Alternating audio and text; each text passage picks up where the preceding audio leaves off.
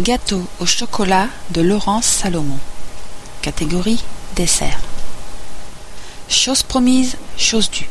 Mercotte l'a déjà partagé sur son blog vendredi dernier, mais je vous avais promis la recette du gâteau au chocolat réalisé lors de l'atelier avec Laurence Salomon.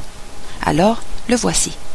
Je l'ai refait à la maison pour le plus grand plaisir des chocophiles présents, et je dois dire pour le mien aussi car même si je ne suis pas une grande fan de chocolat, j'aime beaucoup tout ce qui est mousseux, sans être gras pour autant, et ce gâteau est une sorte de perfection en la matière. La seule matière grasse, une cuillerée à soupe de purée d'amande et deux jaunes d'œufs. Le sucre Juste un peu de confiture d'abricot. Mais la texture, mamma mia, je vous dis que ça.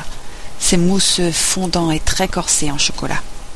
Laurence suggère de le servir avec une petite crème d'amande un peu de purée d'amande délayée dans du lait d'amande. Vous faites bien comme vous voulez. Moi, je l'ai servi nature. Gâteau au chocolat de Laurence Salomon. Pour 4-5 personnes. 100 g de chocolat noir de couverture. 80 ml de lait d'amande. 2 œufs. Une cuillère à soupe bombée de purée d'amande blanche. Une cuillère à soupe rase de farine T80. 3 cuillères à café de confiture d'abricot. Préchauffez le four à 160 degrés Celsius. Cassez le chocolat dans une casserole. Ajoutez le lait. Laissez fondre à feu très doux. Hors du feu, ajoutez les jaunes d'œufs, la purée d'amande, la farine et la confiture. Bien mélanger battre les blancs en neige souple et incorporer délicatement au mélange.